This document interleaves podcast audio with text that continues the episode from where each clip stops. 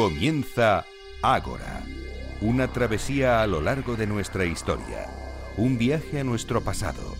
Dirige y presenta David Benito.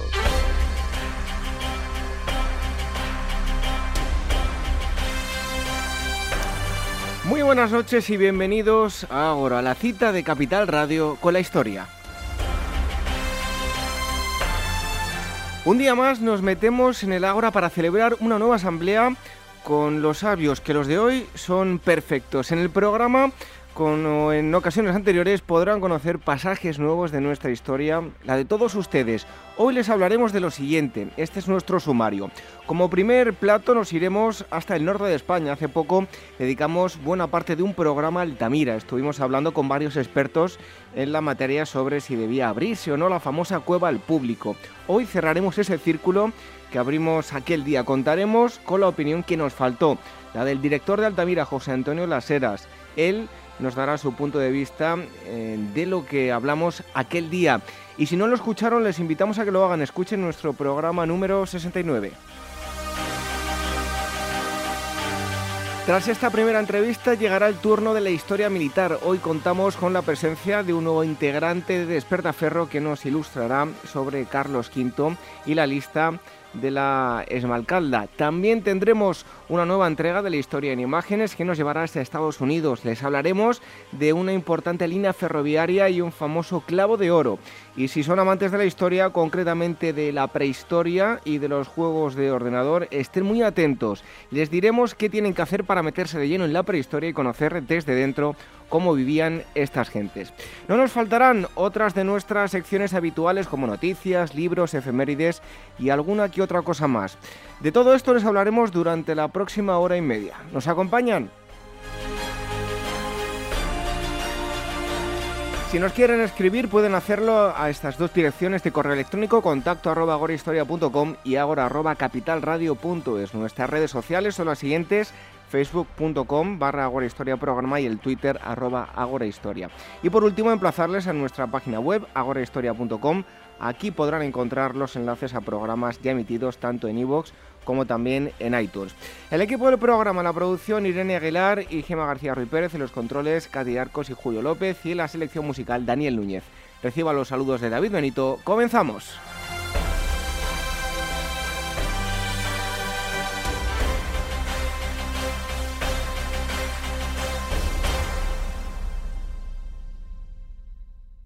Este mes en Despertaferro Historia Moderna, Carlos V y la Liga Desmalcalda revive con Despertaferro el impacto político de la reforma de Lutero y la crisis que propició el Sacro Imperio entre católicos y protestantes, que solo pudo decidirse por la fuerza de las armas. A la venta en librerías, kioscos, tiendas especializadas y www.despertaferro-ediciones.com.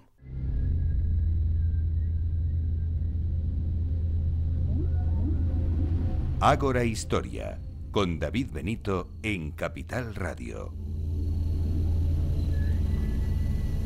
Hace unas semanas estuvimos hablando sobre Altamira, eh, estuvimos eh, charlando con, Teresa Chapa, también escuchamos a Sergio Ripoll y bueno, ya lo dijimos eh, por aquel entonces que nos hubiese gustado también contar con la opinión de, Altamira, pero bueno, eran fechas un poco difíciles, estábamos inmersos en, en época navideña y fue complicado. Hoy sí que vamos a contar con el testimonio de la persona responsable de, Altamira, que es eh, José Antonio Laseras, director de, Altamira, y nos va a contar cómo se trabaja allí y, qué es lo que están haciendo. Eh, José Antonio Laseras, eh, muchísimas gracias por estar con nosotros en Ágora. Buenas noches. Buenas noches, es un placer. Muchas gracias. Eh, en primer lugar, eh, bueno, el otro día ya estuvimos hablando de Altamira. Yo repito que queríamos tener también eh, esta parte que, el otro día no, pudimos tenerla. en primer lugar, en cuanto a, la, apertura o no, me refiero a esta nueva apertura experimental que se está haciendo. tenemos varios informes sobre, sobre la mesa. Eh, los tienen, unos han sido realizados por una parte, otros por otra. Eh, ¿Qué nos cuentan, en primer lugar, esos informes acerca de Altamira y su conservación? Bueno, lo primero que, quiero decir es que hubiera sido un placer compartir aquel programa con colegas como Teresa Chapa o como Sergio Ripoll, pero realmente fue imposible. Estaba viajando y, bueno, efectivamente, eran unas fechas difíciles personalmente para mí. Eh, vamos a ver, eh, todos los informes que hay sobre Altamira se han generado a instancia del Ministerio de Cultura, que es el titular de la cueva de Altamira desde 1979 año en que, además de adquirir la propiedad, crea el, el Museo Nacional y Centro de Investigación de Altamira.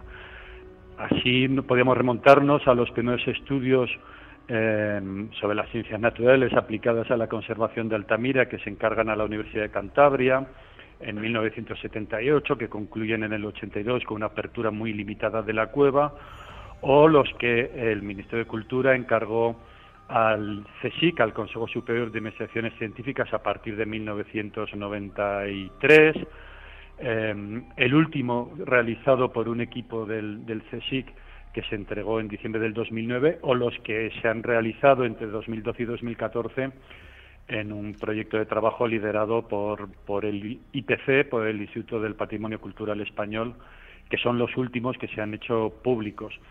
Em, todos estos trabajos realizados sobre lo que afecta a la conservación de Altamira concluyen que Altamira es frágil, que desde la creación del museo Altamira está em,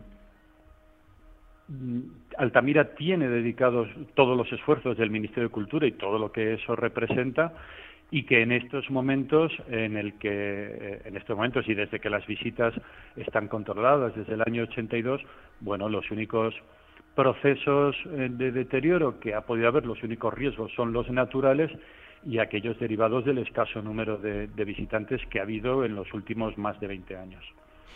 Por lo tanto, esta pequeña apertura que se está haciendo y que entran en un número muy limitado de, personas, eh, todas ellas cubiertas con un, con un traje especial, eh, ¿hasta cuándo se va a hacer esta investigación? No sé si sabemos ya algo eh, de esos datos o sigue en curso. Bueno, eh, las visitas seguirán mientras se considere compatible con la adecuada conservación de Altamira. En principio, cuando se inició este régimen de visitas, cinco personas un día a la semana, los viernes, acompañados por guías del museo, eh, se previó por un año. Ese periodo concluye en febrero. Bueno, la decisión, eh, eh, la institución competente para tomar la decisión es el Ministerio ahora de Educación, Cultura y Deporte, a través de la Secretaría de Estado y de la Dirección General de Bellas Artes, y técnicamente por el Ministerio de Cultura, que es el responsable de la gestión directa de la cueva, y el Ministerio últimamente, en los últimos años, ha compartido todas las decisiones más notorias o más trascendentes que afectan a la Cueva de Altamira con las otras instituciones a través del patronato. Mm, supongo que, por supuesto, este año se reunirá el patronato, no sé si antes o después de que concluya el mes de febrero. Eh, en cuanto a los informes o los consejos que, da la, UNESCO en torno a la apertura de, Altamira o no, eh, ¿qué nos dice UNESCO? Bueno, aquí hay, un, pequeño error de información eh, respecto a lo que pueda o no decir la UNESCO o el Comité de Patrimonio Mundial. Em, eh, el, único informe que hay, o el último informe que hay, es el informe periódico sobre el estado del bien Altamira y el arte rupestre paleolítico del norte de España, que afecta a 17 cuevas de Asturias, de Cantabria, del País Vasco eh, como ampliación de la inscripción en la lista de Altamira, que se inscribió en 1985 y que fue ampliado en el 2007.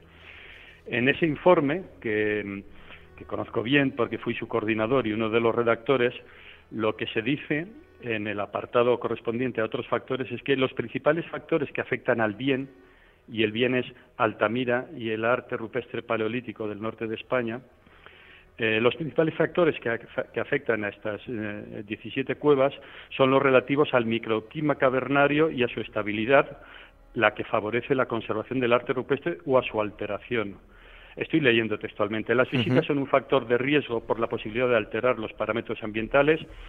Punto y seguido, todos los sitios del bien que están abiertos a la visita pública las tienen estrictamente limitadas y controladas para evitar alteraciones contrarias a la conservación. Es decir, ese párrafo afecta al bien y por lo tanto al conjunto de sitios que lo integran. No hay más información, ni otras informaciones, ni otros informes de UNESCO ni del comité ni del Centro de Patrimonio Mundial creado por UNESCO hace 25 años. Eh, por otro lado, eh, mm, hemos sabido recientemente se, está haciendo también una, película, eh, el afamado Antonio Banderas. también se han grabado algunos documentales. Queríamos preguntarle cuál es el protocolo a seguir cuando se va a grabar, y no me refiero a la película, sino a cuando se va a grabar un documental, ¿qué protocolo se sigue para grabar en el interior de la cueva?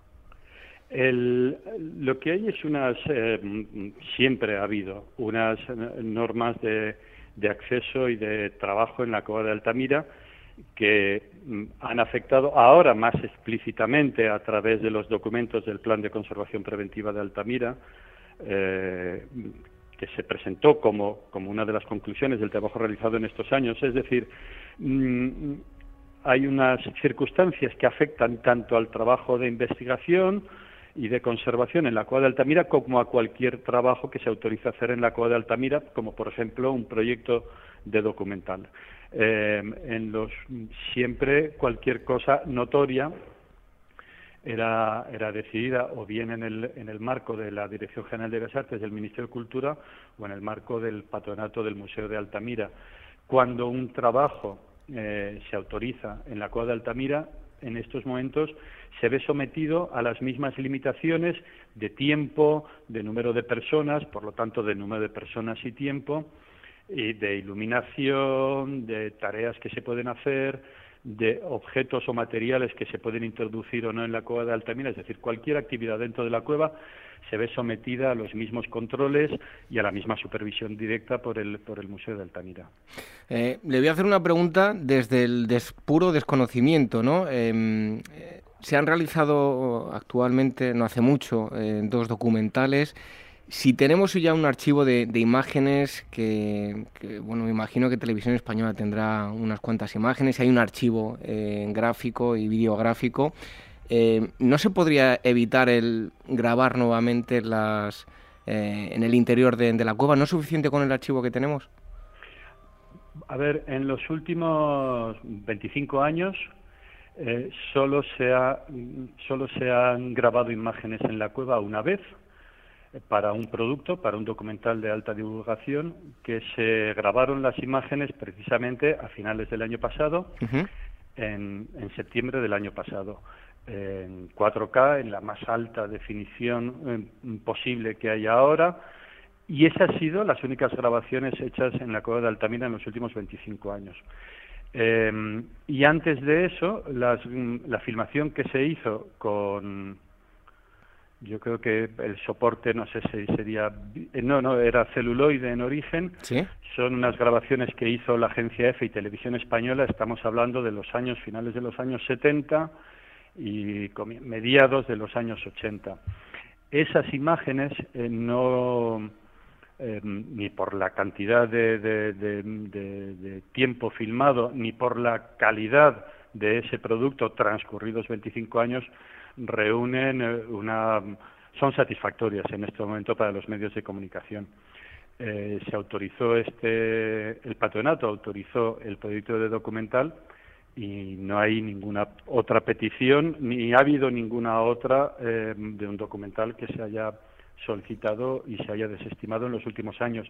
Entre el 2002 y el 2014, las únicas entradas en la Cueva de Altamira eran las estrictamente vinculadas con eh, los programas de investigación para la conservación o para el conocimiento de Altamira y eh, desde eh, que concluyó los trabajos del programa de conservación preventiva y accesibilidad de Altamira, las únicas entradas ajenas a la investigación para Altamira ha sido el, rodaje de imágenes para este documental, que fue un equipo de cinco personas, que creo que simultáneamente dentro nunca estuvieron más de cuatro, y que se grabó, tenía por aquí los datos porque han salido publicados ahora, se dedicaron cinco días de trabajo en la cueva, cinco días de trabajo que, que son el tiempo previsto de trabajo, cada uno de esos días se dedicó a ese documental con los días de descanso entre un día de grabación y otro que establece el plan de conservación. Es decir, no hay ningún el Ministerio de Educación, Cultura y Deporte no tiene ningún banco de imágenes, las imágenes que hay son de hace más de 30 años y las grabó la agencia EFE cuando era una, un órgano público y televisión española cuando no era un ente ni siquiera y las que se han grabado a finales del año pasado para un documental de alta divulgación en formato cine y que dará lugar también a otra serie de productos de divulgación a partir de, este año. Eh, entiendo, bueno, eh, y creo que, es así, ¿no? La, película, para que muchos eh, no, no, se lleven a engaño, la película que, se ha rodado con Antonio Banderas sobre Marcelino Sánchez Autola se ha grabado en la Cueva, ¿verdad? Sí, se ha grabado en, en distintos escenarios, todos en, en Cantabria, y en las escenas en bajo el techo de los polícromos es en la sala de la Neocueva de la exposición del museo y algunas escenas exteriores también en el recinto del museo. El museo tiene 160.000 metros cuadrados de superficie que sirven de, entorno de protección inmediato de la cueva o en la cueva llamada de estalactitas, que es otra cueva dentro del recinto del museo que ha servido también como escenario natural para, una o dos escenas. No, en, la cueva de Altamira eh, eh, no se ha grabado ninguna imagen para la película, para el film de, Morena Films, precisamente, ni siquiera han podido entrar el director o el director de arte o, los principales actores, pese a que todos se han apuntado los viernes que pudieron para participar en el sorteo. Entraron personas del equipo, creo que entró la directora de casting, algún electricista, pero bueno, participando en el, en el proceso aleatorio, en el sorteo de, acceso a la cueva que hay todos los viernes desde febrero del año pasado. Em, José Antonio, le vuelvo a hacer otra pregunta también desde el conocimiento porque no, eh, no soy capaz de, procesar ni, de conocer al detalle los datos eh, científicos, pero eh, mucha gente así me lo, ha transmitido, ¿no? ¿Por qué en, en Sobert son tan estrictos para la conservación de, de su cueva? Siguen un protocolo muy, muy preciso y en Altamira es totalmente diferente. Le, vuelvo a repetir que no tengo datos eh, sobre la mesa, no sé si estoy diciendo una tontería o no, pero bueno, se le quería transmitir la pregunta a usted. No, no hay, eh, eh, no hay ninguna diferencia entre el carácter estricto con el que se gestiona el uso de, de la cueva Chovet o de la cueva de Lascaux o de la cueva de Altamira en la cueva mm, Chovet, por ejemplo, hay visitas de personas ajenas a los mm, trabajos de investigación y de conservación que se realizan en la cueva. Otra cosa es que no, que no trascienda públicamente o que no trascienda públicamente en España. Pero en, perdón, en, en no se trabaja en su gestión, y la conservación es una parte de la gestión, de un modo muy distinto, ni en el fondo ni en la forma, a cómo se gestiona, se gestiona la cueva de Altamira.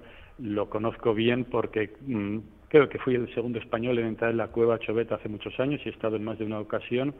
Y el trabajo con, con los colegas, la colaboración o el intercambio de información con colegas eh, como los responsables de Chovet o de Lascaux o de cualquier otra cueva, y tengo, hace poco estuvieron aquí los responsables de, del de la cueva de Sulgantás, de Capova, en los Urales, bueno, la, colaboración, la cooperación, la, fluidez de la información es, es constante y habitual y no hay ninguna diferencia en el rigor con el que se gestiona cada una de estas cuevas, en concreto Chovet y Altamira. Quizá la diferencia es que las visitas ajenas a la investigación y la conservación que pueda haber en Chovet no se hacen públicas y no son notorias ni se hacen por un proceso público y aleatorio como ocurre en Altamira. Eh, por lo tanto, hoy por hoy, eh, y salvando pues ese obstáculo que no vamos a poder salvar, que es eh, cuando hay algo natural que, va a, terminar con, las pinturas, porque sí, ¿no? porque no podemos remediarlo de otra forma, remediarlo de otra forma, pero mm, en lo que nos eh, eh, atañe al ser humano, lo que está en nuestra mano, ¿está garantizada la conservación de Altamira?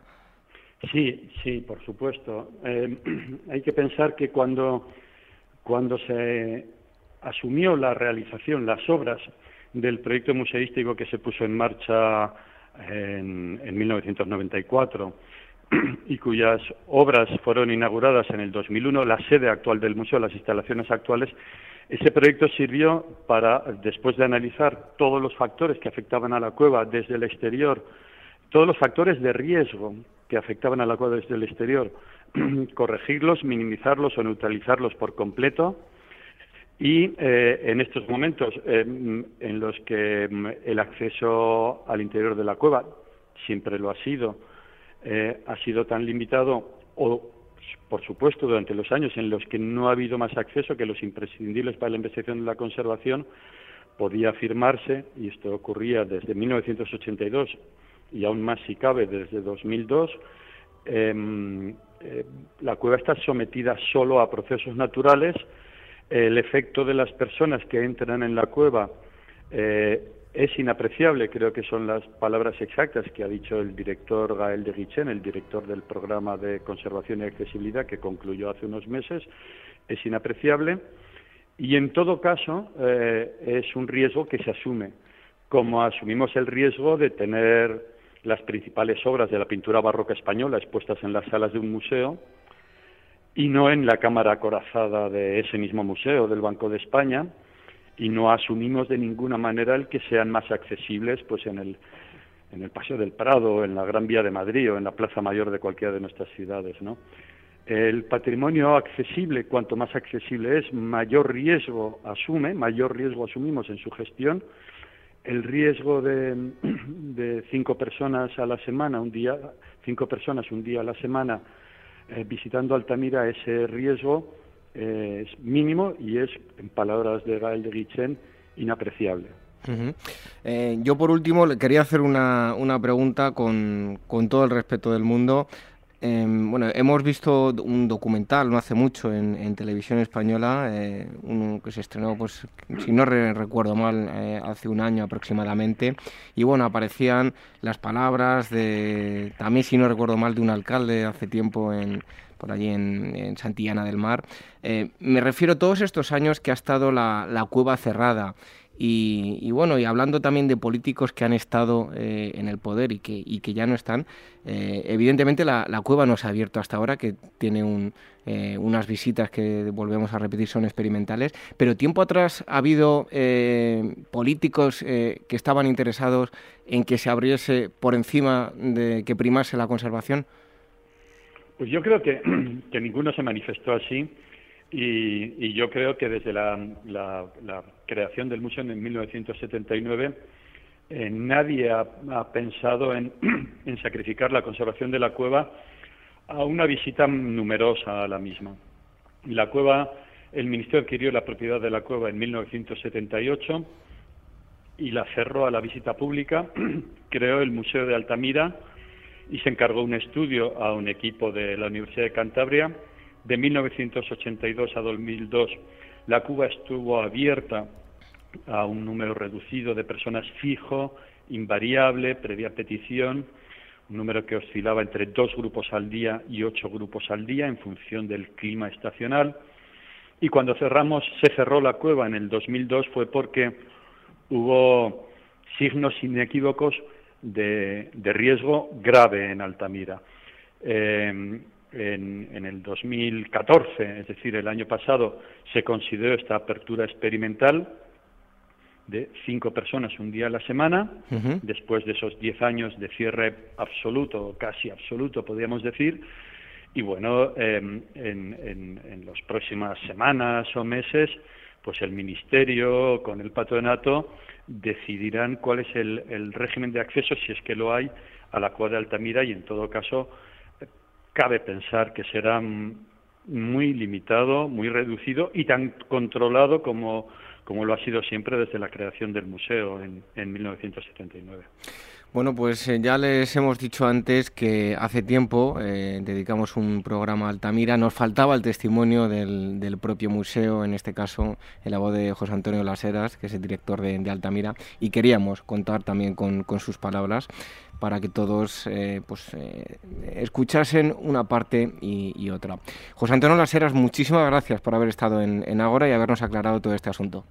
Muchas gracias a Ágora, que yo sé que que informa muy bien de lo que ocurre en Altamira y de lo que ocurre con nuestro patrimonio en general. Muchas gracias. Buenas noches. Un fuerte abrazo. Dejamos Altamira, la prehistoria a un lado y seguimos aquí con más cosas en Capital Radio en ahora.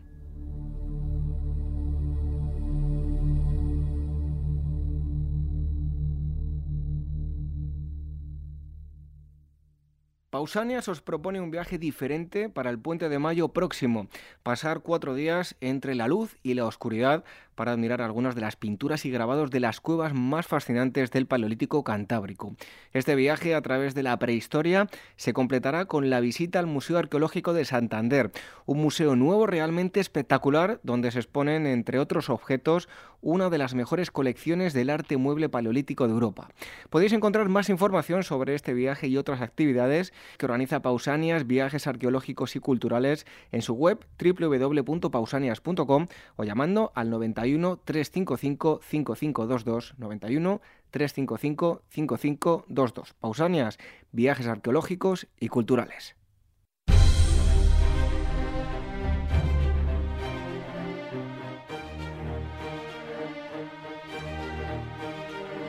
Ágora, historia en estado puro. En nuestro tiempo dedicado a la historia militar, hoy nos iremos hasta el siglo XVI y conoceremos la figura de Carlos V y la Liga de Esmalcalda. Este es precisamente el título del número 14 de la revista Despertaferro Historia Moderna, número de febrero, que ya está disponible en kioscos y también en www.despertaferro-ediciones.com. Y hoy contamos con un integrante de Despertaferro que no había estado con nosotros. Se trata de Javier eh, Meramendi. Él es licenciado en Derecho por la Universidad Complutense de Madrid, profesión que compagina con su interés por la historia militar y, entre otras cosas, es miembro fundador del Grupo de Estudios de Historia Militar, además director de la cabecera Historia Moderna de Despertaferro, de, las que, de la que hoy les vamos a hablar. Javier, buenas noches. Gracias por acudir a, esta cita con, con Agora. Hola, buenas noches, David. Bueno, como primer punto y tema que tratáis en, la revista, ¿podrías hacernos una pequeña introducción de lo que fue la, la guerra de la Esmalcalda? Pues sí, vamos a ver. Eh, la guerra de Esmalcalda, que tiene lugar en los años 1546-1547, eh, opone por un lado a Carlos V, nuestro emperador Carlos V, contra una liga de príncipes y ciudades eh, imperiales alemanas que digamos que se van a reunir en torno a la bandera del protestantismo, pero también con la, intención de defender pues una serie de derechos y una serie de privilegios que tenían contra las intenciones centralizadoras de Carlos V. Además de este que, nos acabas de, citar, eh, bueno, pues ocurren otros acontecimientos con anterioridad que los, eh, lo que veríamos nos daría de alguna forma la visión de cómo se llegó a este conflicto, ¿no? Sí, vamos a ver, hay muchas razones siempre para un conflicto, ¿no? Pero a mí me gustaría destacar tres eh, acontecimientos que tienen lugar en el imperio, en lo que es el Sacro Imperio Alemán, eh, que fundamentalmente serían, primero, un estado de agitación social, es decir, hay una serie de cambios al, hilo de, pasar del siglo XV al XVI, que ya empiezan durante el reinado del emperador Maximiliano I. Hay una serie de mm, auge, hay un auge económico importante que crea unas diferencias sociales también, eh, mm, digamos, ahonda estas las diferencias sociales existentes. También hay un intento de concentración de poder por parte de la pequeña nobleza, que, eh, digamos, eh, trata de afianzar sus señoríos, eh, afianzando su control sobre el campesinado, digamos, y todo esto pues va creando una situación, como ya digo, de, inestabilidad social. En segundo lugar, tenemos la aparición del luteranismo. La aparición del luteranismo, este movimiento reformista, no es el primero, eh, ya había habido varios intentos de reforma religiosa, pero yo creo que habían sido eh, todos muy pacíficos, muy personales o muy de pequeñas comunidades y no habían llegado a tener la trascendencia que va a tener el luteranismo. Lutero emite sus 95 tesis, que al contrario de lo que dice la leyenda, no clava en la iglesia de la puerta de la iglesia del castillo de Wittenberg, sino que las manda a su superior, que es el arzobispo de Maguncia. Pero eh, estas tesis, que combaten principalmente lo que es la venta de indulgencias por parte de la iglesia, pues lo que hacen es que se van eh, haciendo públicas y se va creando un movimiento social, una especie de, bola de nieve, ¿no? que va creciendo, creciendo hasta que no, se no podemos decir ya muy claramente si es esta reforma religiosa la que lleva la reforma política o la reforma política o determinados los intereses políticos de determinados príncipes pues ayudan a esta reforma religiosa. ¿no? Eh, la fractura con Roma eh, es el 10 de diciembre de 1520, que es cuando Lutero eh, quema en público la bula papal que lo combinaba a retractarse, y al año siguiente, el 3 de enero, muy poquito después, eh, es excomulgado. ¿no? Entonces ahí digamos que ya empieza a depender de la protección de determinados príncipes alemanes que son los que van a ir luego integrándose en la Liga de Esmalcalda. Em, Javier, ¿cómo va a ser esa concentración de poder que, inició Carlos V? ¿Va a contar con algún intento de, oposición?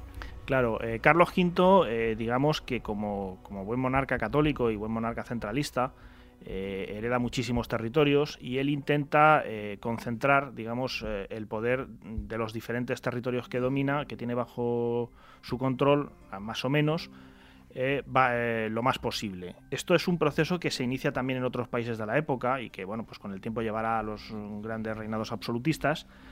Pero en el caso de Carlos V se encuentra con una realidad en el imperio, en el Sacro Imperio muy fragmentada, que le va a dificultar muchísimo este proceso, ¿no?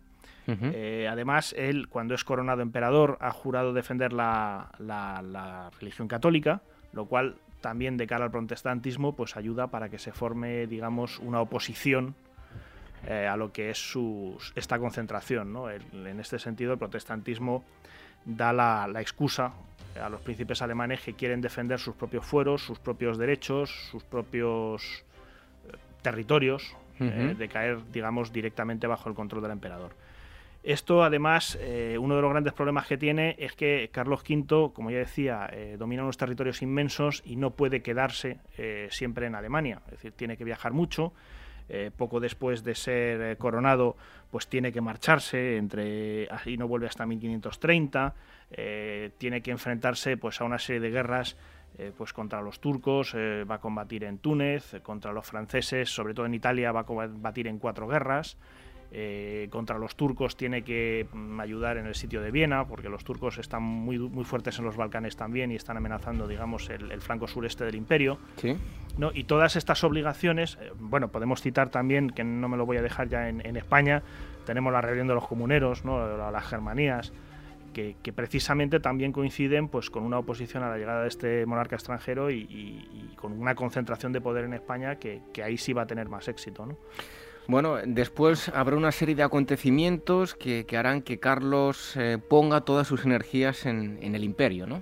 Sí, fundamentalmente podríamos hablar de la paz de Crepí, que se firma el 18 de septiembre de 1544 en el cual eh, Carlos termina la guerra con Francia y empieza a tener las manos libres. ¿no? El problema español se ha solventado, el problema francés eh, se solventa con esta paz, los turcos eh, no están amenazando tanto y entonces Carlos por fin puede viajar a Alemania y puede empezar a, intentar impartir el orden ¿no? que él quiere para, su, imperio. Y, bueno, pues eh, ya en 1542 eh, la Liga había cometido un error, entre comillas, ¿no? porque había tenido un conflicto con el duque de Brunswick-Wolfenbüttel, eh, originado porque bueno, pues los súbditos, sus súbditos protestantes y no protestantes habían querido deshacerse de él y la Liga había intervenido eh, contra sus territorios, de modo que bueno, pues una serie de príncipes alemanes habían combatido contra otros, rompiendo lo que era la legalidad imperial, y es lo que el emperador Carlos V pues quiere aprovecha para eh, declarar la guerra a la Liga, ¿no? empezar a armarse, en realidad no hay y la Liga pues se da cuenta de que van a por ellos y empiezan, digamos, los acontecimientos más puramente militares. Después llegarán otros eh, acontecimientos, también como la batalla de, de Mulberg, eh, después de ella, cuéntanos un poco qué ocurre. Eh, pues mira, la, batalla, digamos, después de la batalla de Mulberg, ya como decía yo al principio, eh, la campaña son dos años, el 46 y el 47. Eh, son dos campañas totalmente distintas. La del 47, eh, perdón, la del 46 vemos un cambio en la iniciativa estratégica porque la iniciativa la van a tener primero la, Liga de Esmalcalda y lo que hace Carlos V con su lugarteniente el Duque de Alba es retrasar los acontecimientos hasta que consigue tener la superioridad y ser él quien domine el, el, escenario de batalla. Y en el 47 pues es una campaña muy rápida que acaba en la batalla de Mulberg, famosísima eh, eh, en el cual bueno, pues, eh, captura a Juan Federico de Sajonia, que es uno de los líderes principales de la Liga de Esmalcalda, y en cierto modo parece que descabeza esta asociación protestante que quiere oponerse a él para en el control del imperio, y todo parece muy fácil. ¿no? Lo que pasa es que enseguida se tuercen las cosas. O sea, como ya comentaba, el imperio está muy fragmentado, son muchas realidades políticas, son muchas realidades sociales, es difícil de controlar todo y eh, cuando Carlos V vence en Mühlberg, pues enseguida hay grandes muestras de sumisión por parte de las ciudades imperiales, por parte de los príncipes, pero en cuanto convoca una dieta, que va a ser la llamada dieta acorazada de Augsburgo, eh, que empieza ese mismo año de 1547 y acabará el año siguiente, eh, acorazada se llama porque estaban las tropas en torno a, la dieta, ¿no? lo cual siempre da mal rollo, dicho en cierto modo. Eh, pero en esa dieta ya ve que algunos de sus planes fundamentales, como lo de crear una liga que le permita dominar el imperio, pues no, no van a salir adelante. Lo único que consigue pues son algunas modificaciones legislativas menores y eh, pues eh, fomentar o, se encuentra con la oposición de príncipes que a lo mejor no habían pertenecido directamente a la Liga de Esmalcalda, incluso que le habían apoyado, pero que aún así no están dispuestos a permitir que se convierta en, señor supremo del, imperio. Uno de los, eh, precisamente, de los príncipes que, los que lo traicionará es Mauricio de Sajonia, Mauricio de Sajonia eh, pertenecía a la otra rama de la Casa de Sajonia eh, con respecto a Juan Federico, que hemos visto que era capturado en Mulberg. Juan Federico había tenido el título de elector, los electores eran siete y eran los que nombraban al emperador. A raíz de la derrota de Mulberg, Juan Federico pierde el título de elector y Mauricio de Sajonia, que también era protestante pero que había combatido en el bando de Carlos V, gana el título para él. No obstante, nada, poquitos años, tres años después, Mauricio de Sajonia empieza a, a bueno, pues actuar en contra del emperador. Eh, es enviado a sitiar la ciudad de Magdeburgo, que es una ciudad protestante, una de las pocas que todavía resistía, pero eh, digamos que mientras asedia la ciudad para el emperador está en tratos con lo que se llama la Liga de los Príncipes, que es una nueva liga de príncipes protestantes que se organiza para oponerse a Carlos V, es decir, hace un doble juego hasta que finalmente él se decanta por, por los protestantes y eh, entra en guerra contra el emperador, entra en tratos con el rey de Francia también para crear una alianza, es decir, Carlos V se vuelve a encontrar, pues cinco años después, se vuelve a encontrar con el mismo problema que había tenido antes de, la guerra de la Liga de Esmalcalda. Bueno, y uno de los puntos de inflexión y puntos importantes es la, paz de Augsburgo en 1555, ¿no? Sí, la paz de Augsburgo eh, es el, digamos, que bueno, marca un, parón en todos estos acontecimientos porque es una se llega a una serie de acuerdos entre el protestante, entre el luteranismo, aquí yo creo que sí es interesante especificar, porque son acuerdos en los que, por ejemplo, los calvinistas no van a estar incluidos, y eh, el catolicismo y, digamos, eh, el imperio. ¿no? Esta paz, además, eh, ya no es tanto Carlos V como su hermano Fernando I, quien, quien, se va a encargar de establecerla. Fernando I, que lo sucederá en el título imperial, un poco en detrimento de Felipe II, que ya no va a tener acceso a, este título. ¿no?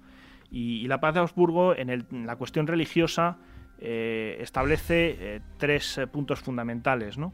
Primero, eh, termina con cualquier tipo de violencia o persecución contra, digamos, los que profesaban la llamada Confesión de Augsburgo, que era la fe mm, luterana. En segundo, se esboza el famoso principio cuius regio eius religio, que digamos que era el que decía que el pueblo tendría la religión del príncipe o del señor que dominaba el territorio. Esto digo que se esboza porque realmente en esta paz no se, no se establece así, tal cual digamos que se establece una serie de pistas sobre que si la gente se quiere marchar a vivir a otro territorio, pues puede hacerlo, puede hacerlo libremente. Es decir, permite una reordenación eh, territorial eh, basada en criterios religiosos, pero todavía no, obliga a, los ciudadanos o a la gente en un territorio determinado a tener la misma fe que su señor. Y luego establece lo que se llama el reservatum ecclesiasticum, que viene a ser, eh, bueno, pues eh, que los bienes de la Iglesia Católica ya no pueden pasar a la, protestante, ¿no? a la luterana. Digamos que lo que había pasado, muchos príncipes, eh, había habido una cierta tendencia al luteranismo porque esto les permitía hacerse con las propiedades, digamos, de la Iglesia romana que tenían en sus territorios. ¿no? Al eliminar la Iglesia romana, pues estas propiedades se las quedaban. Aquí lo que se viene a establecer es que eh, todo clérigo católico que decida hacerse luterano tendrá que abandonar inmediatamente pues, todas sus prebendas, todos sus beneficios, todos sus cargos, etcétera, etcétera, etcétera. Bueno, y todo esto va a pacificar, al menos durante un tiempo, el, imperio, ¿no? Un tiempo, porque, bueno, como veremos, eh, el problema pues se queda latente, pero volverá, volverá con la famosa Guerra de los 30 años, ¿eh? pero yo creo que esa ya es otra historia, otro número. seguro que tocará otro número. Despertaferro. Bueno, siempre eh, destacamos, por supuesto, mm, siempre digo, la literatura de Despertaferro, muy bien documentado todo, pero eh, la parte gráfica es una parte esencial y muy importante de Despertaferro.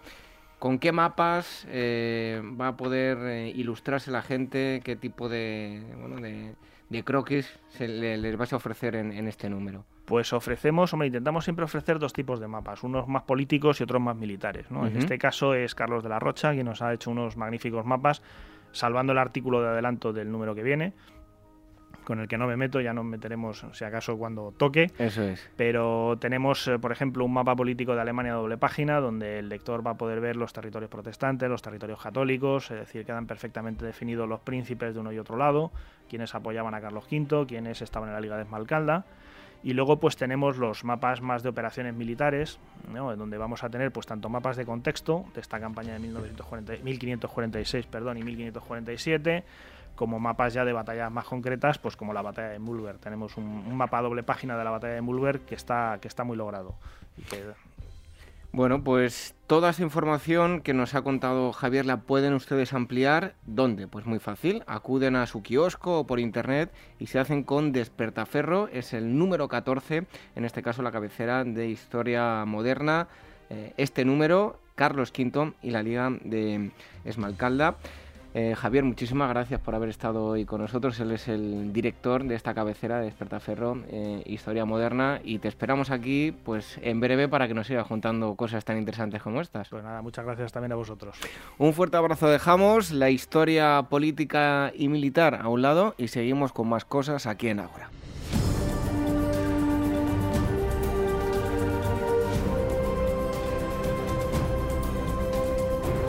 Ágora Historia con David Benito en Capital Radio. Bueno, y hablamos ahora de historia, por supuesto, historia de la radio, de cumpleaños, aniversario, y lo hacemos con Luis Vicente Muñoz, director de Capital, La Bolsa y la Vida. Eh, buenas noches. Buenas noches, David. Estoy muy contento de estar en el Ágora. Felicidades, felicidades. Compartidas. Exacto, porque bueno, que Capital Radio ha cumplido un año, ¿no? Sí, la historia es muy pequeñita todavía, pero sí hacemos historia de la radio. Yo creo que la estamos haciendo con algunas singularidades, porque es una radio eh, de emprendedores, de profesionales. En esto sí es completamente nuevo en la historia de la radio en España. Es una radio pensada además para no quedarse en ser una radio española, sino en ser una radio abierta para todas las personas que hablen nuestra propia lengua, el español, y que en su primer año pues está con un alto nivel de ilusión y de contento por lo que ya hemos ido consiguiendo, tener ahí a millares de personas enganchadas con nuestros contenidos, no solo de economía y negocios, sino tan buenos como los que se escuchan en este programa de Ágora eh, cada sábado o en los podcasts que cada uno escucha cuando le viene bien. Bueno, aparte de Radio Económica, pues también hay otros temas que se tocan a lo largo de, la semana, sobre todo el fin de semana en, Capital Radio. Bueno, eh, ya que estamos en un programa de historia, hablamos de la historia de Capital Radio, este pequeño año de historia, ¿cómo nace Capital Radio? Eh, Capital Radio nace de una ilusión que tenemos un grupo pequeño de profesionales de la radio, de amantes de la radio, eh, que yo mismo encabezo. Yo llevo 30 años, desde que estaba estudiando he sentido pasión por la radio. Me parece el, medio de comunicación más maravilloso que existe. ¿Por qué? Siempre he pensado que cuando alguien te escucha por la radio, tú estás llegando directamente a su cerebro. Si te ven por la televisión hay más distracciones, pueden fijarte, fijarse en la corbata que llevas, si la llevas torcida o si vas mal peinado, pero en la radio quien te escucha te escucha de verdad. Yo creo que le llegas a la mente, le llegas al corazón directamente es algo, es un poder que no tienen otros medios de comunicación. Cuando lees te puede encantar, te puede hacer pensar, paras, reflexionas, luego vuelves a leer. En la radio no, en la radio es una comunicación tan directa al interior de la persona que creo que le hace mm, ser pues un medio para ser amado, disfrutado, compartido con muchas personas. Y en la historia particular de Capital Radio, eh, nació con el objetivo de utilizar esa, ese valor, esa capacidad para compartir conocimiento. Lo bueno yo creo de, los seres humanos, de nuestra sociedad, es que hay gente que tiene tanta riqueza interior, que hacen historia cada día, que poder escucharlas por la radio, ir descubriendo a esas otras personas que no son los políticos, que no son los famosos, que tienen conocimiento verdadero de, de qué es la vida, de lo que ha sido, de lo que puede ser, que merece mucho la pena este trabajo. Desde luego que la radio tiene magia, yo siempre lo he pensado, y la magia que tiene la radio no lo tiene ningún otro medio de comunicación. Bueno, eh, evolución y balance de este primer año y de cara al futuro. ¿Qué se espera de Capital Radio? Pues eh, se espera tanto como seamos capaces de, hacer de nosotros mismos con nuestro trabajo quienes hacemos Capital Radio, que no solo somos los profesionales como tú y como yo que, trabajamos en esta radio, sino todas las personas que van a formar parte de ella a partir de ahora ya puedo decir que pueden ser ya centenares de personas las que habitualmente hablan, eh, comparten conocimiento en Capital Radio, pero yo espero que sean miles de personas en las próximas semanas, meses y años en todo el mundo las que conviertan Capital Radio en un punto de encuentro, en un punto de intercambio de información, de valores, de mm, yo lo llamo como esa energía que nos permite mejorar nuestra calidad de vida, de sentirnos mejores, de ver más claro, de ser más conscientes de las cosas. Ese es el objetivo de Capital Radio y no hay otro y eso es lo que nos hace estar muy confiados en el futuro. Bueno, sabes que estamos en los taxis, ¿no? ¿En los taxis? En los taxis, que nos escuchan mucho y, además que nos, nos, envían fotografías de, cómo reproducen. Ah, lo he visto por Twitter, una que venía, efectivamente, un taxista que llevaba Capital puesto en la radio. Así que un, fuerte abrazo a todos los taxistas que seguro que son fieles oyentes de Capital Radio. Yo soy fiel usuario del taxi, creo que son profesionales magníficos y que además eh, son poseedores de una sabiduría profunda, tienen ese valor que a veces también, si somos eh, los periodistas, deberemos merecérnoslo, pero tienen ese mismo valor de escuchar a tantas personas que al final te dan visiones de las cosas que son tan reales, tan cargadas de, sabiduría. A mí me encanta escucharles siempre. Bueno, Vicente, que estés muy atento al teléfono que te vamos a hacer una llamada, la llamada histórica. Pues estaré atento. Esta próxima semana te llamamos. Eh, espero vuestras llamadas. Y felicidades por este primer año. Eh, felicidades también para ti. Y a todos ustedes también. Continuamos aquí en Ágora, en Capital Radio.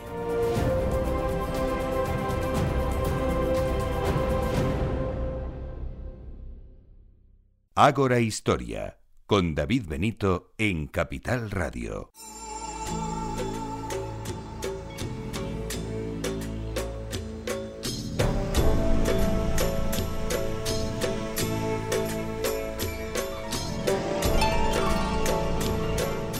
Una semana más les vamos a hablar de imágenes y de historias, las historias que hay detrás de esas imágenes con eh, Alfonso Benito. Buenas noches. Hola, buenas noches a todos. Y hoy nos traes una foto multitudinaria, mm, bueno, un lugar llamado Promontory Point, foto que ya pueden todos ustedes ver en nuestras redes sociales, en facebook.com barra Agora Historia Programa y también a través de nuestro Twitter, arroba eh, Agora Historia. Eh, bueno, descríbenos esa foto, Alfonso, y ¿De qué se trata ese famoso lugar llamado Promontory Point? Pues esta foto es de 1869, del 10 de mayo en concreto. El sitio se llama Promontory Point y anteriormente se le, añade lo de Golden Spike. Esto está eh, unido, esto viene de, varias cosas. Golden viene de oro, Spike viene de una especie de remache, de clavo y, y Promontory Point es el, punto, un punto determinado, ¿no? Es un lugar en el condado de Box Elder, en Utah, y entonces la foto en concreto representa el momento que hay dos locomotoras una enfrente de otro, bastante público, que son todos los trabajadores, y era cuando el 10 de mayo de 1869 se unieron los dos eh, ferrocarriles transcontinentales en Estados Unidos, uno que venía del este y otro que venía del oeste. Y en ese punto fue donde se unió y se puede decir que los Estados Unidos quedaron unidos a través de un ferrocarril que recorría ambas costas. Bueno, y además tuvieron un detalle en ese último remache de, la vía, ¿no? Efectivamente, el detalle es el del Golden Spike, el último remache con las autoridades más importantes de ambas compañías, hubo dos compañías que fueron las que eh, llevaban una del, del, este al oeste y otra del oeste al este, y en, este punto donde fue donde se juntaron. Y en el último remache de la vía que se puso, se puso un remache de oro. El último remache fue de oro. Evidentemente, una vez acabado todos los actos y todas las ceremonias, estaba ya previsto, se quitó el remache de oro y, se puso otro normal. Creo que en el sitio actualmente, que hay una especie de, de, parque de, vamos, parque de, con, con, trozos, con restos, con de todo aquello, creo que se conserva en una urna el, el famoso remache de oro bien custodiado, evidentemente, pero se utilizó en ese momento y luego ya, luego ya se quitó. Vamos, para la foto y luego ya se acabó. Fíjate que en estos tiempos convulsos en los que vivimos, yo no sé si los eh, políticos llegarían a poner el remache o se lo llevarían al bolsillo directamente. Mm, eh, puede que tuvieran la idea de poner el remache y, luego llevárselo ellos, en el momento ¿no? aparecería el remache. Bueno, ¿se puede visitar eh, actualmente la ciudad? Sí, la, ciudad fue desmantelada. Cuando se acabó todo esto, la ciudad fue desmantelada porque era una ciudad artificial, no tenía más historia. Y eh, lo que se, se hizo fue desde el año 1957 conservar el lugar como una, algo histórico. Y en el 1969 con las conmemoraciones del primer centenario, pues entonces se llevaron allí, ya, ya, no hay, ya no hay líneas férreas que se crucen en ese punto, Ah, ya se ha desviado por otros sitios, pero lo que se hizo fue llevar allí unas líneas férreas, reconstruir unas locomotoras en los años 70 idénticas a las dos que llegaron a juntarse y bueno, una serie de recuerdos y de cosas que se pueden visitar en, la zona. Igual que eh, hay otro punto que, para ser exactos, cuando el 10 de mayo de 1869 en la foto que hemos mencionado aparecen ahí eh, dándose la mano, no llegó a unirse totalmente el, ferrocarril. Había solamente un punto que era para atravesar el, río San Joaquín, donde no estaba todavía unido el río, el río Pero se terminó posteriormente. Efectivamente, cinco meses después, en septiembre, cuatro meses después, se hizo un puente, un puente colgante, que es un sitio que está en California, en la ciudad de Larthrop, y el puente este, el Moss Crossing, fue eh, un puente levadizo y ese fue el que unió el que unió verdaderamente los ferrocarriles impidió pasar, o sea, eh, completó el poder pasar el río San Joaquín. Y fue donde allí sí puede considerar para los exactos y puntillosos que en septiembre de 1869 es cuando verdaderamente podía un tren recorrer eh, ambas de costa a costa de una sola vez. Bueno, pues una foto desde luego que histórica y, muy bonita la pueden ver en nuestras redes sociales, en facebook.com barra Historia Programa y en Twitter, en, eh, nuestro Twitter es arroba eh, Historia. Una foto que nos lleva nada más y nada menos al 10 de mayo de 1869, el Golden Spike eh, Promontory Point. Y nos ha estado contando Alfonso Benito la historia detrás de esta fotografía. Muchísimas gracias una vez más. Gracias a vosotros. Nosotros dejamos las fotografías y seguimos hablando de historia aquí en Ágora, en Capital Radio. Visítanos en internet y descarga todos nuestros programas ya emitidos www.agorahistoria.com y www.capitalradio.es.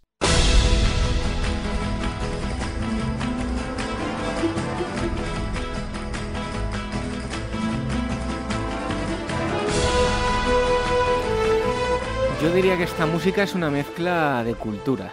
Efectivamente. Pero me ha dicho Irene, no digas de qué es esta música, luego lo vamos a decir al final, luego lo decimos.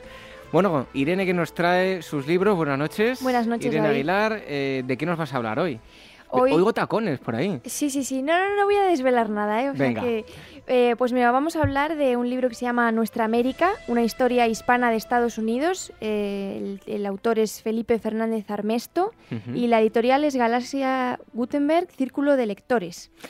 Ahora nos contarás el contenido. Te voy a dar yo mi punto de vista tenemos un poco, yo creo que tanto los americanos como nosotros, ya lo dijimos aquí en el programa con Borja Cardeluz, un poco olvidadas esas raíces, tanto ellos como nosotros. Pero cuéntanos, el autor y el libro, que ya nos lo has dicho. Sí, bueno, del autor destacar que es eh, doctor en Historia por la Universidad de Oxford y tiene numerosos premios de investigación.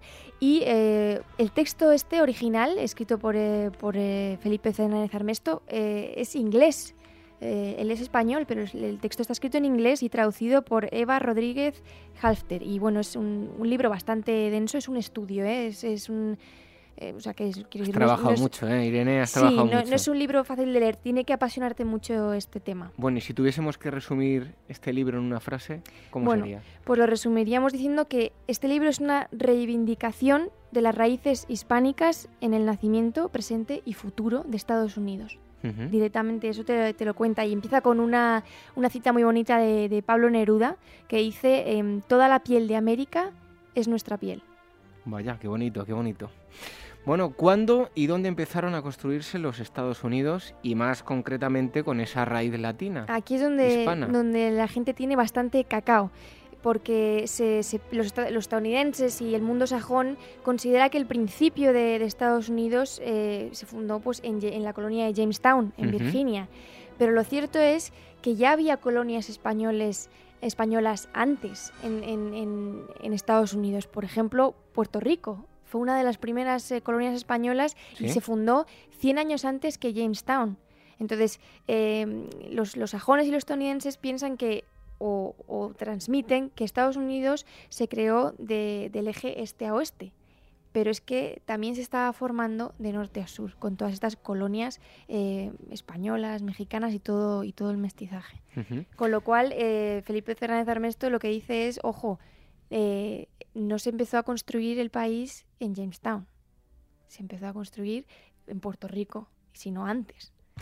Bueno, pues, ¿cuál es ese recorrido a lo largo de la historia de esas primeras colonias y, cómo llegan a pertenecer a Estados Unidos? Bueno, pues eh, el, autor te va comentando pues eh, quiénes fueron los que llegaron a Puerto Rico, eh, con qué se encontraron los terratenientes de allá, las los múltiples conflictos entre terratenientes mexicanos, californianos, los que llegaron de España, cómo los españoles quitaron territorio a los, a los nativos de allí y a continuación cómo los sajones les arrebataron el territorio a los españoles. Y entonces habla de, Santa Fe, El Paso, San Agustín, eh, y te, hace un recorrido de quién estuvo al mando de todas esas colonias y cómo llegó todo a manos de Estados Unidos. Bueno, me está recordando a Borja Cardeluz, que estuvo hace, aquí hace dos semanas y nos contaba todo eso. Y también habla de guerras, de terratenientes, cómo no, de la fiebre del oro. Exactamente, la, fiebre del oro lo que hizo fue, fue atraer a muchísimos eh, emigrantes al país y por lo tanto, quien dice emigrantes dice sí o sí mestizaje de culturas. Y entonces de nuevo el autor dice, no, esto no, no fue una creación de un país únicamente hecha por blancos y sajones, sino que fue un esfuerzo colectivo. Para ponerte un ejemplo, eh, más del 40% de la población de Georgia y de las dos Carolinas era negra cuando se firmó la Declaración de la Independencia.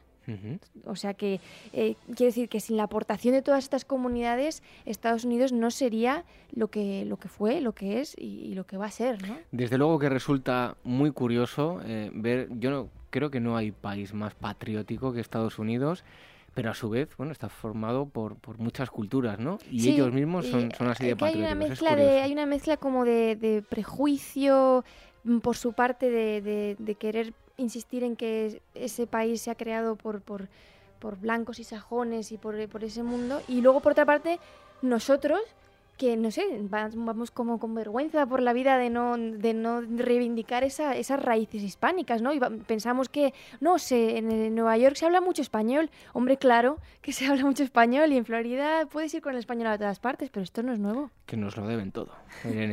tampoco es eso, tampoco es eso, pero eh, ahí, ahí, estamos ahí y estuvimos ahí desde el principio.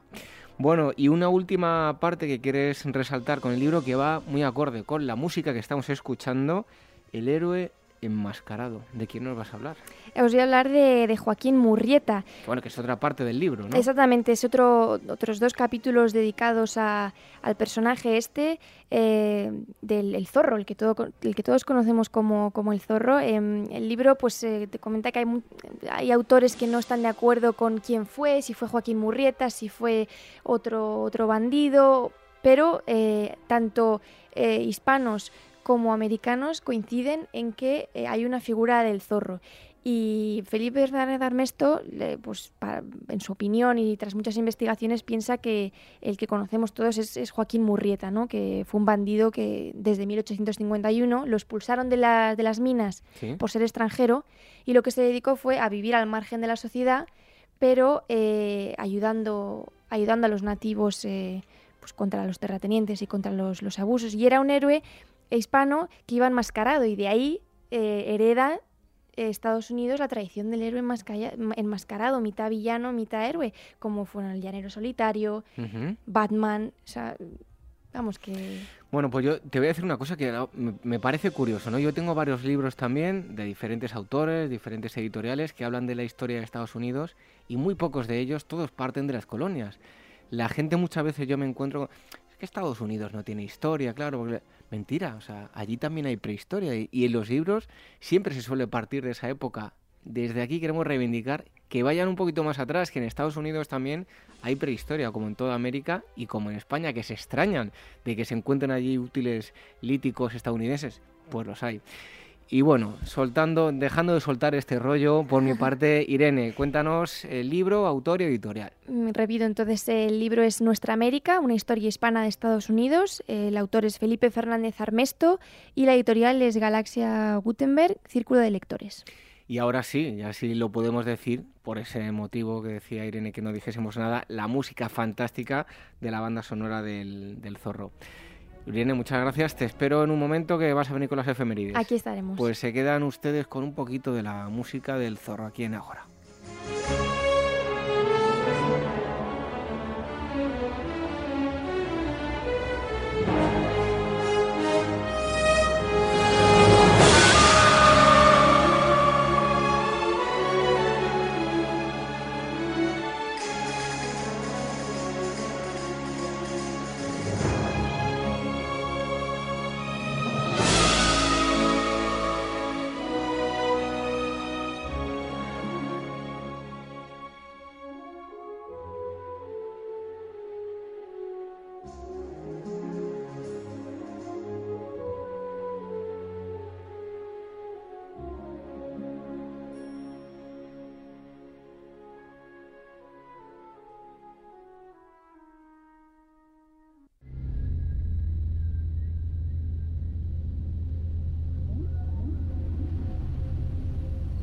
Nuestras redes sociales, facebook.com barra Ágora Historia Programa y nuestro Twitter, arroba Ágora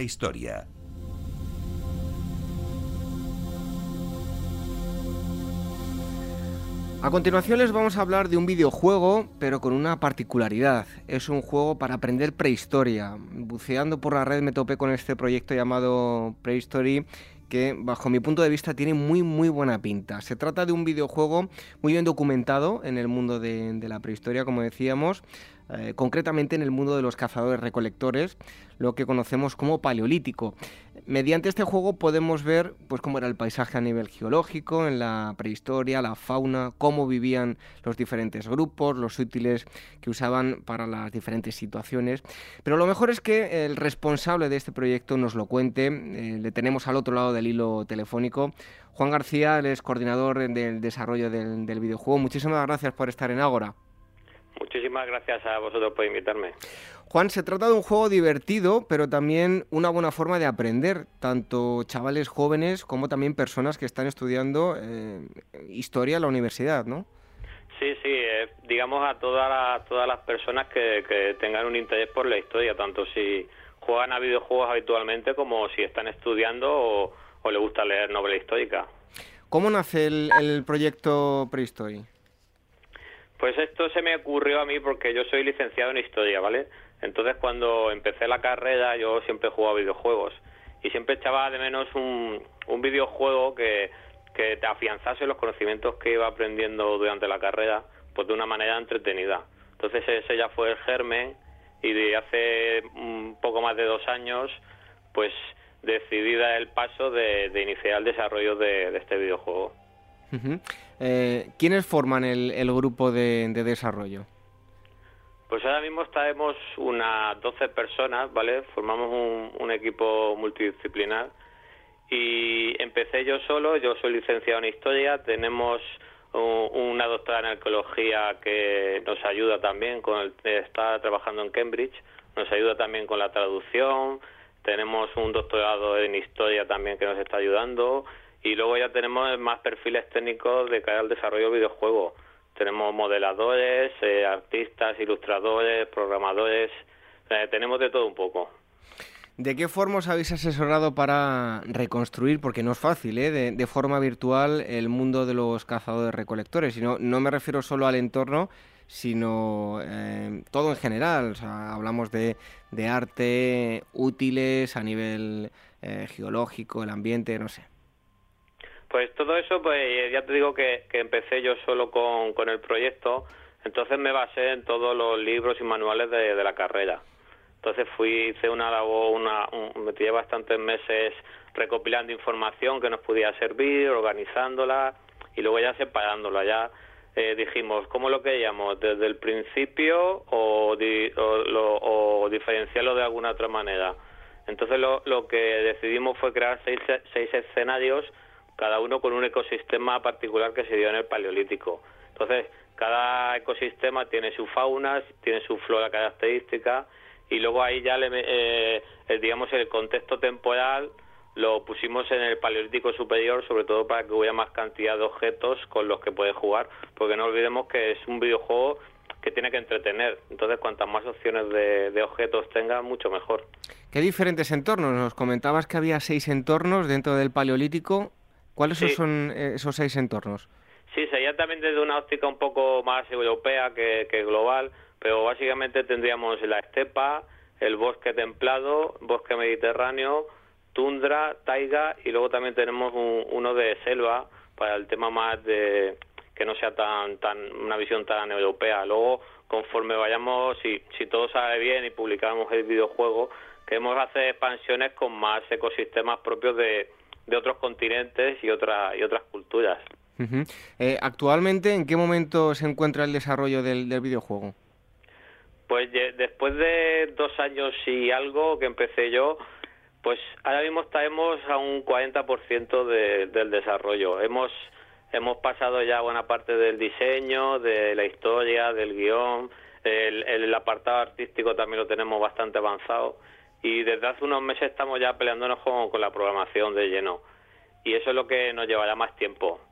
Pero bueno, el, a mediados del año que viene queremos hacer una campaña de crowdfunding para, para, hacer, para impulsar, a ver si tenemos algo de financiación para, para, impulsar el desarrollo y ir un poquito más rápido.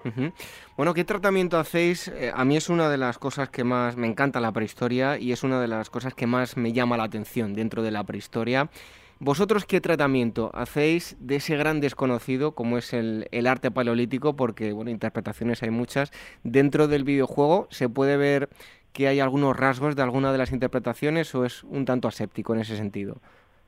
No, en el, en el tema de, del arte, nosotros, digamos, a lo mejor no, no vamos a salirnos mucho de lo que son las hipótesis más, más establecidas tampoco queremos darle un, toque de fantasía, sino de realidad. Queremos enfocarnos sobre todo en el tema de, la supervivencia, de, la elaboración de útiles, pero claro, el, ese tema del arte queremos dejarlo un poco como, como en principio lo queremos dejar un, poquito como, como abierto a, interpretaciones, de que, que sí que se puedan realizar pues, pinturas en las paredes, aunque eso ya el tema de la programación no, nos limitará bastante, pero que no, no queremos decir que esto es así o, de esta manera, sino dejarlo a cada uno que su... Pero claro, lo que sí queremos hacerlo es quitarle el, estereotipo ese del, del, hombre prehistórico que va en taparrabos, que, que lleva un garrote, que es muy bruto, nosotros le vamos a dar un, aspecto muy colorido porque estamos convencidos de que, de que en aquella época seguro que llevaban muchísimos adornos de moluscos, de plumas, de pinturas y quitarnos el estereotipo ese de, de un hombre ahí muy, muy, sucio, muy poco inteligente. ¿Tenéis algún respaldo institucional eh, a la hora de, bueno, pues, eh, dónde va a ir el, el proyecto? Eh, ahora mismo estamos ya intentando sacar a principios de año, queremos sacar una pequeña demo y con esa pequeña demo acercarnos a instituciones educativas, Ministerio de Cultura, museos. Ya te puedo decir que hay varios museos importantes que, que están interesados por, al menos en ver la demo, por si la utilizan en sus, en sus instituciones. Y ya con ese respaldo y, la repercusión que está teniendo el proyecto, que la verdad es que está siendo bastante buena, a ver si, porque es nuestro objetivo, que esto sea una herramienta complementaria al, al, curso lectivo de, de, estudiantes, tanto de institutos como de colegios como de, como de universidad. Entonces, pues ahora todavía no hemos contactado hasta no tener esa demo por no ir con las manos vacías, básicamente. Bueno, aquí tenéis un, un, altavoz más grande, más, pequeño, pero bueno, de alguna forma, ¿cómo pueden eh, ponerse en contacto con, con, todos vosotros? ¿De qué forma pueden visualizar todo lo que estáis elaborando? Vuestras páginas de internet, redes sociales y demás.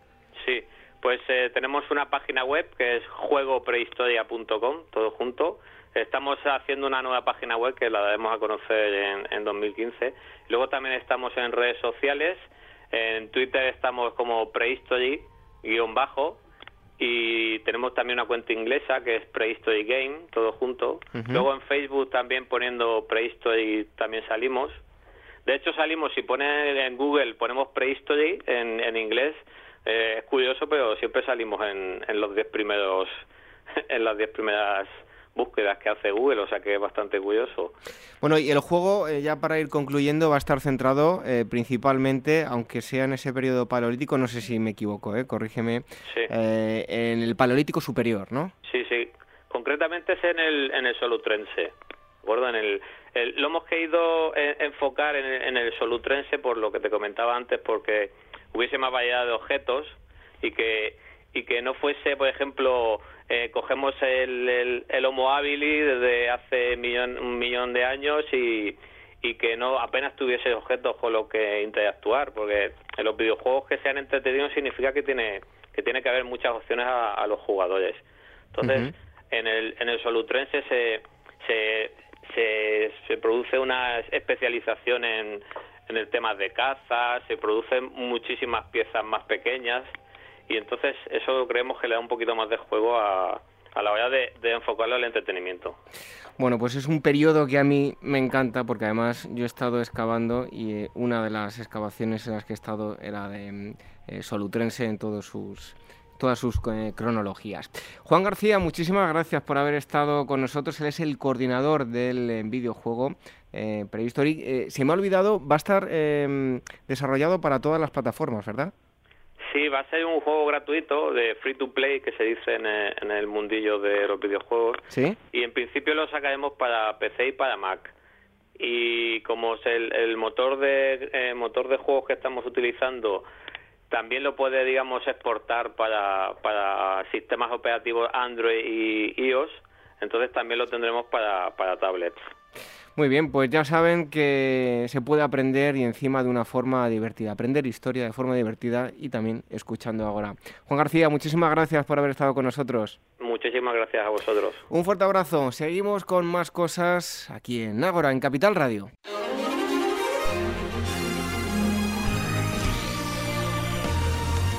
Llega el momento de las noticias, ya tenemos aquí a Gema con el guion cargado de noticias en, torno al mundo de la historia y de la arqueología. Gema, buenas noches. Buenas noches. Vamos con esa primera de las noticias. Se cumplen 70 años de la liberación de Auschwitz. El aniversario tuvo lugar este martes, jornada que aprovecharon algunos de los supervivientes de la barbarie nazi para contar su historia y honrar el recuerdo de aquellos que no pueden hacerlo. La mayor parte de los que fueron presos de Auschwitz rebasan los 90 años, pero aún así son conscientes de que su horrible experiencia no puede ni debe quedar en el olvido. La barbarie, el horror, la locura y la muerte convivieron durante demasiado tiempo en un mismo lugar como para sencillamente hacer borrón y cuenta nueva. Hoy pasados 70 años de aquel 27 de enero de 1945, en el que el Ejército Rojo irrumpía en el infierno, nos toca a todos repasar la lección y tener muy presente hasta dónde podemos llegar si dejamos que el odio y los prejuicios decidan por nosotros. Hayan un féretro con las iniciales MC en el lugar donde podrían descansar los restos de Miguel de Cervantes. Ya hemos hablado antes de los trabajos que están llevándose a cabo en el convento de las Trinitarias de Madrid, el lugar donde según todas las evidencias podría estar enterrado el escritor.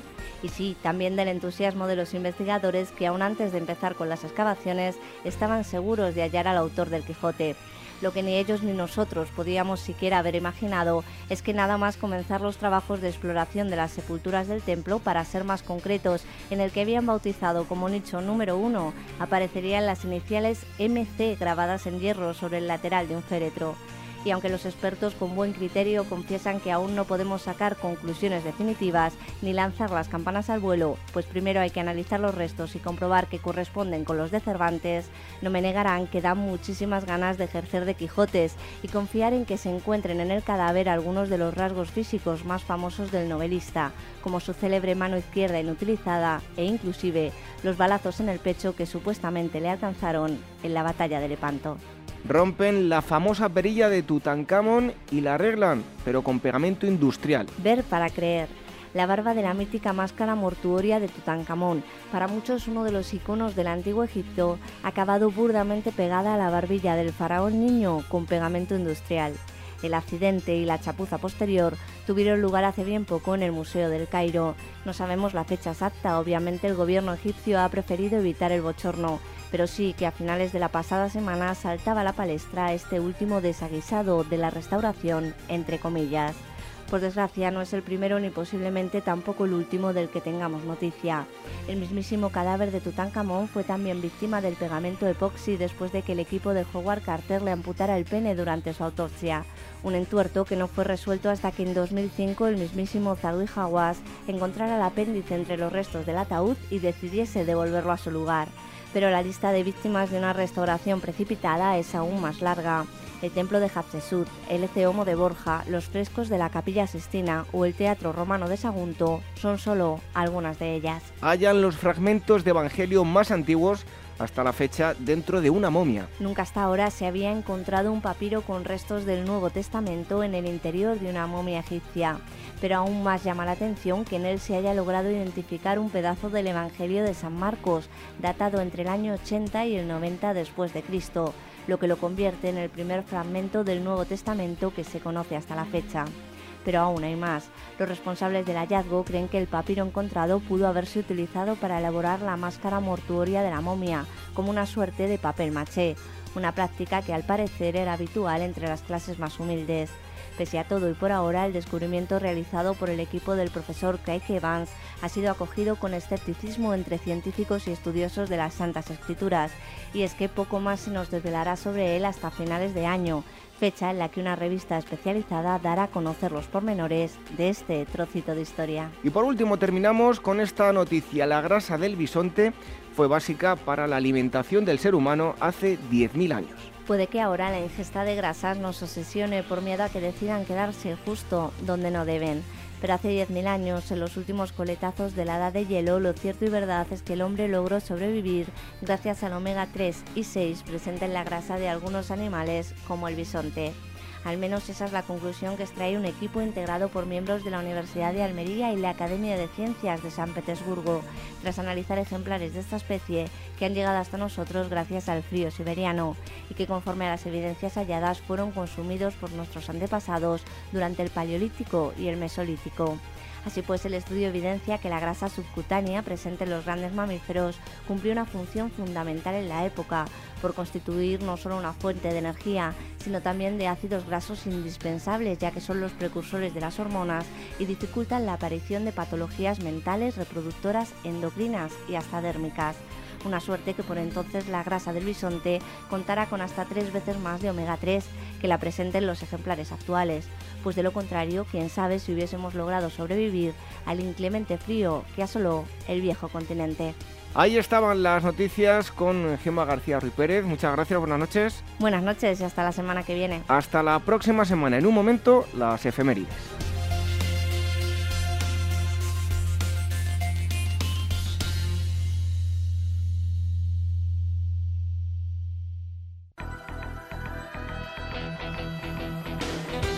Visítanos en internet y descarga todos nuestros programas ya emitidos www.agorahistoria.com y www.capitalradio.es.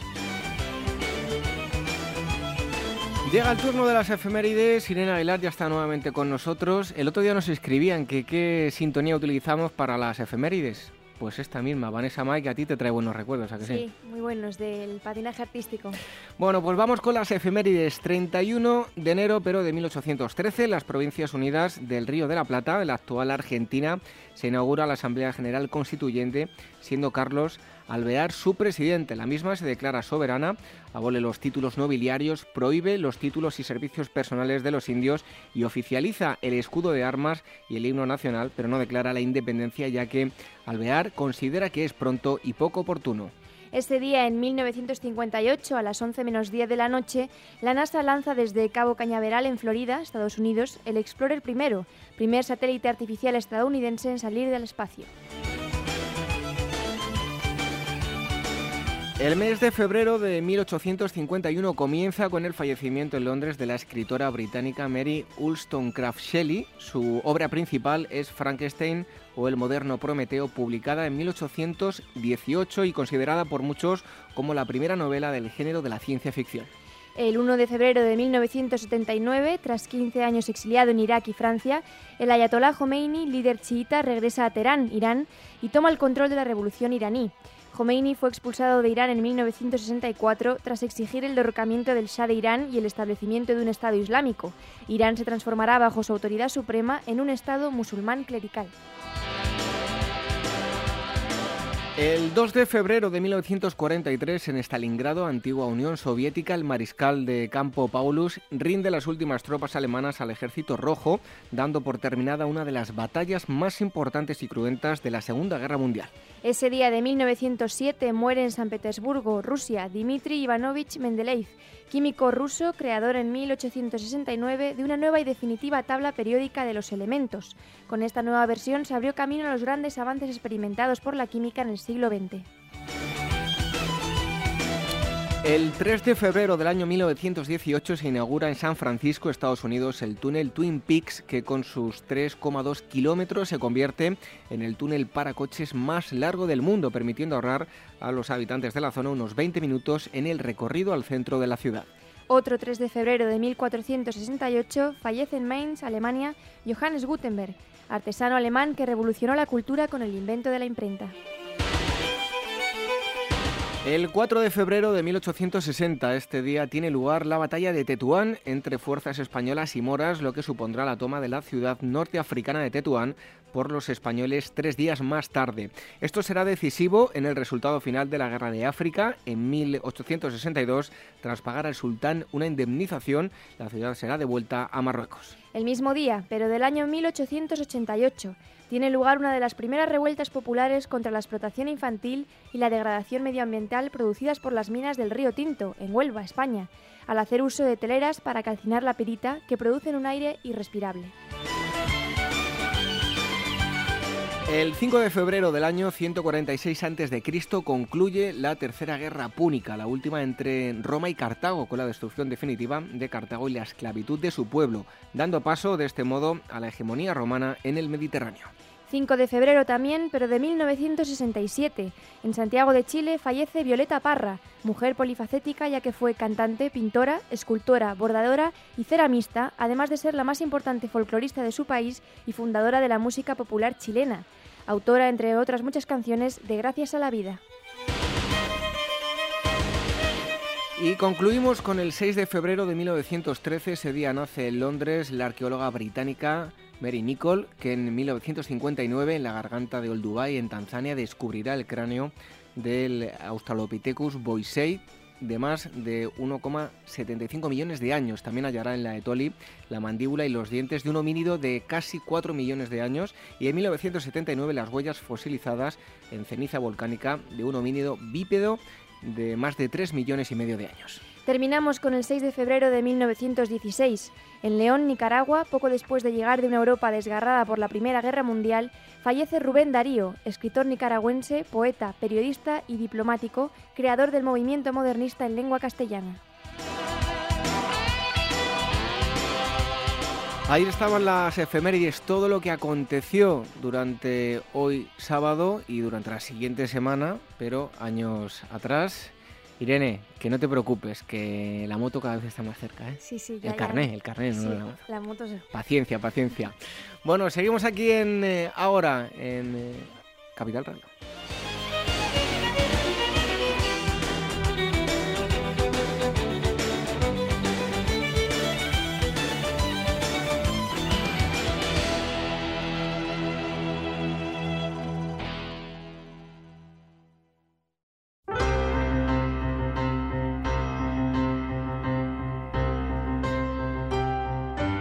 Visítanos en internet y descarga todos nuestros programas ya emitidos www.agorahistoria.com y www.capitalradio.es.